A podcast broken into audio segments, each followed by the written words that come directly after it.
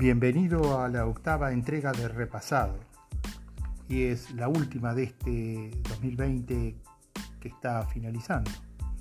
Soy Daniel Alaral desde Buenos Aires, Argentina y te estoy invitando a escuchar este podcast y a que me dirijas cualquier inquietud eh, a el mail repasado 2020 gmail.com.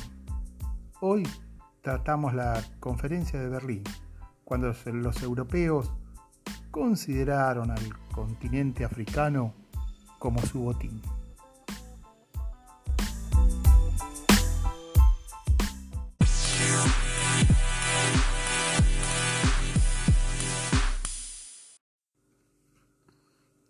Entre el 15 de noviembre de 1884 y el 26 de febrero de 1885 se llevó a cabo la conferencia de Berlín. Francia y Gran Bretaña fueron los países que propusieron realizar esta conferencia. Alemania se ofreció a organizarla. Tal ofrecimiento obedecía a que Alemania, recientemente unificada, se integraba a las grandes potencias y reclamaba tener su imperio, lógicamente a costa de los africanos.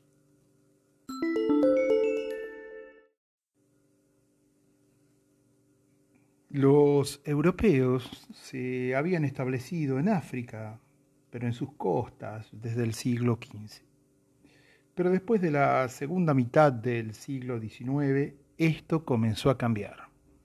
Se inició una verdadera carrera por los territorios africanos y sus recursos naturales, por supuesto.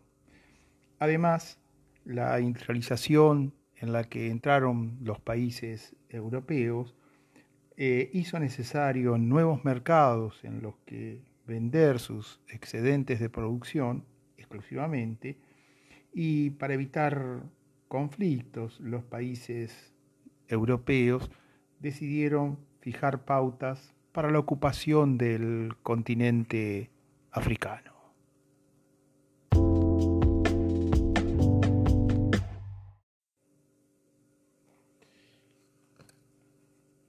El país pionero en la ocupación de África fue Gran Bretaña, luego Francia, quien sobre todo luego de 1870 se esforzó por no perder su imperio colonial pese a la derrota militar ante los prusianos. Ahora tanto Italia y Alemania reclamaban su porción de África, también los belgas y los portugueses. El método era sencillo. Primero llegaban las compañías comerciales con los conocimientos que naturalistas y exploradores habían recolectado en nombre del progreso de la ciencia. El objetivo de las compañías comerciales era comenzar a explotar los recursos naturales y finalmente los gobiernos enviaban funcionarios y por supuesto militares para establecer un gobierno, es decir, el control, asegurar la región, construir la infraestructura necesaria, vías férreas, telégrafos, puertos, para optimizar la explotación y, por supuesto, comenzar a cobrar impuestos a los nativos.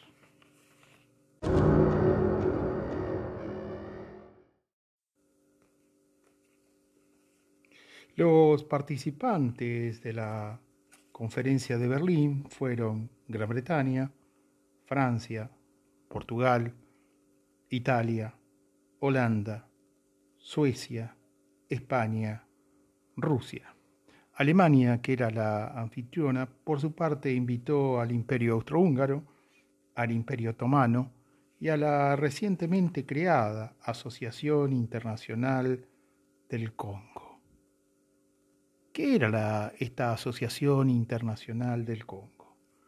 Había sido creado por el rey de Bélgica, Leopoldo II, y había contratado al famoso explorador británico Stanley y había declarado que su propósito era introducir la religión cristiana y la civilización europea en África.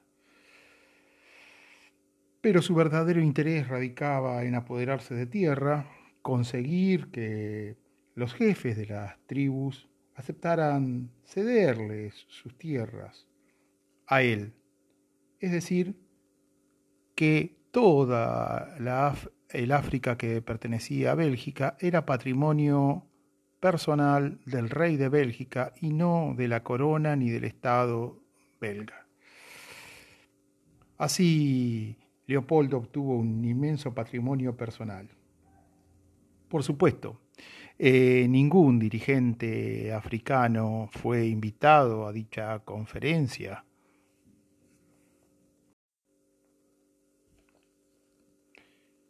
El objetivo de los países participantes en la conferencia de Berlín fue el de evitar choques, conflictos entre los países que conduzcan a guerras. Así, en tres meses de sesiones, se firmó el Acta General.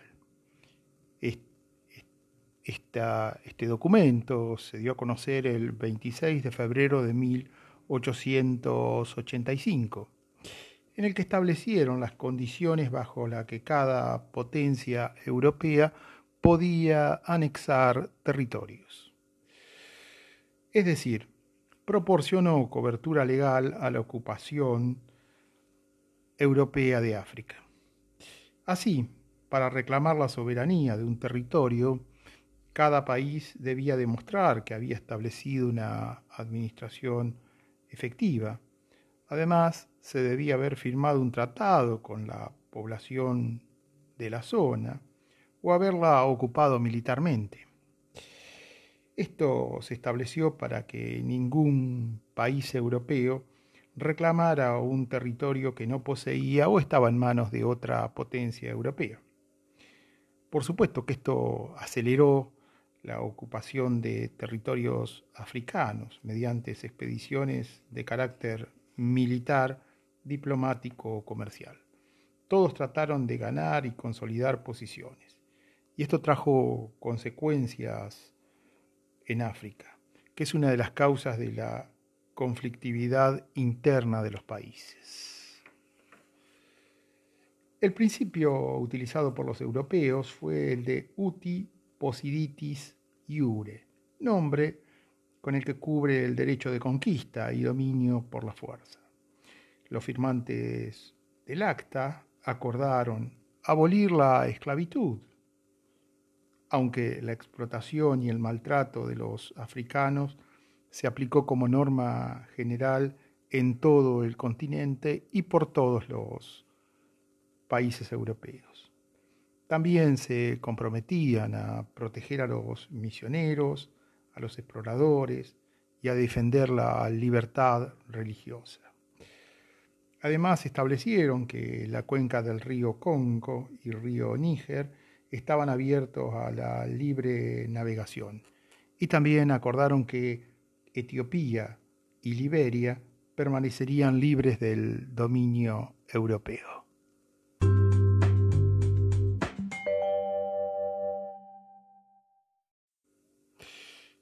Ahora, ¿por qué Etiopía y Liberia quedaron libres. Bueno, Italia había intentado ocupar eh, Etiopía, pero su ejército fue derrotado en la batalla de Adua en 1896, batalla en la que murieron más de 4.500 efectivos italianos.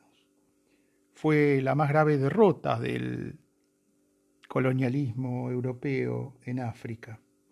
Luego, los italianos se vieron obligados a firmar la paz de Addis Abeba y Etiopía declaró su independencia.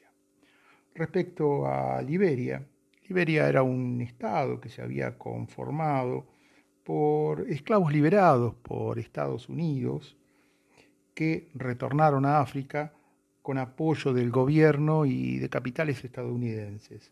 Fueron los únicos estados independientes durante el periodo del reparto colonial.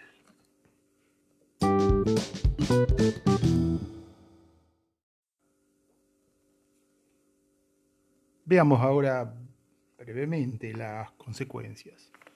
En muy poco tiempo se crearon en África 50 regiones controladas por los diversos países europeos, sin cohesión étnica o cultural.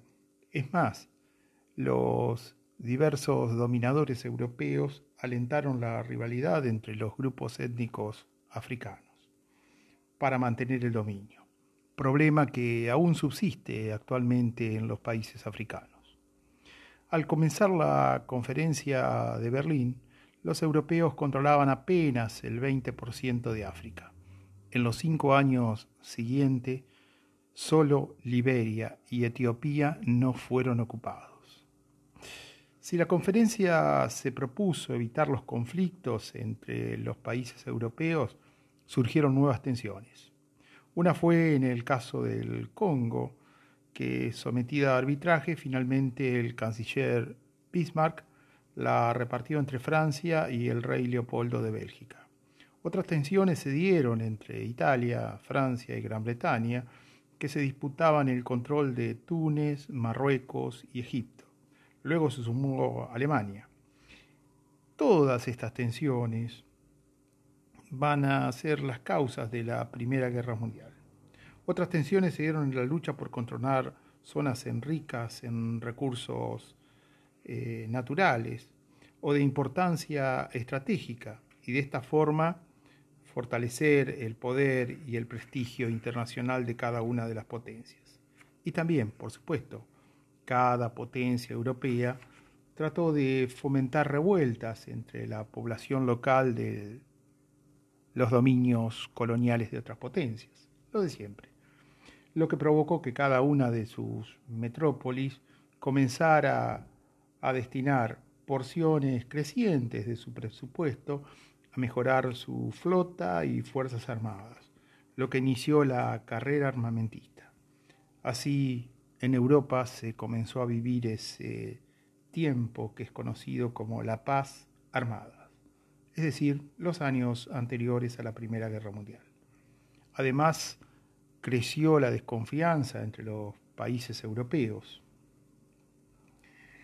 en África se construyeron vías férreas, puentes, puertos y ciudades, todo con el sufrimiento y la explotación de la mano de obra nativa. Aparecieron gran cantidad de productos desconocidos para los africanos, pero la población local no mejoró su condición de vida. Se destruyó toda la estructura tribal y la solidaridad entre sus integrantes, y en las ciudades apareció una burguesía blanca formada por funcionarios, comerciantes, propietarios y profesionales. Y la parte baja eran los campesinos y los obreros. Las ciudades mostraban la segregación social, con barrios diferenciados por el color de piel y, por supuesto, con la riqueza. La introducción de la educación provocó que una parte de los nativos perdiera totalmente su cultura. Ahora, también Europa necesitaba darle una salida a su excedente de población pobre que poseía, y África fue el lugar. Los beneficiados de siempre fueron los que aportaron capitales, la banca, los financistas, para la construcción de la infraestructura, y financiar las aventuras coloniales. Proveyeron de capital a las empresas comerciales. Y no nos olvidemos de los fabricantes y traficantes de armas. Es decir, los ganadores fueron los de siempre y los perdedores fueron los pueblos. Una mención especial merece el rey Leopoldo de Bélgica, que ejerció un dominio tiránico, sangriento y cruel en el Congo. Hoy lo mencionamos. Tal vez sea lo más representativo de este imperialismo europeo en África, pero sin duda es para material de otro podcast.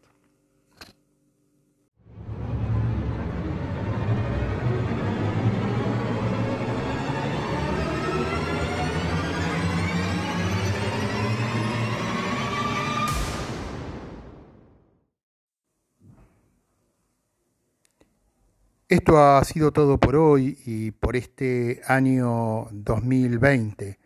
En donde quiera que estés, quiero desearte lo mejor para el 2021 y que todos tus sueños y deseos se concreten.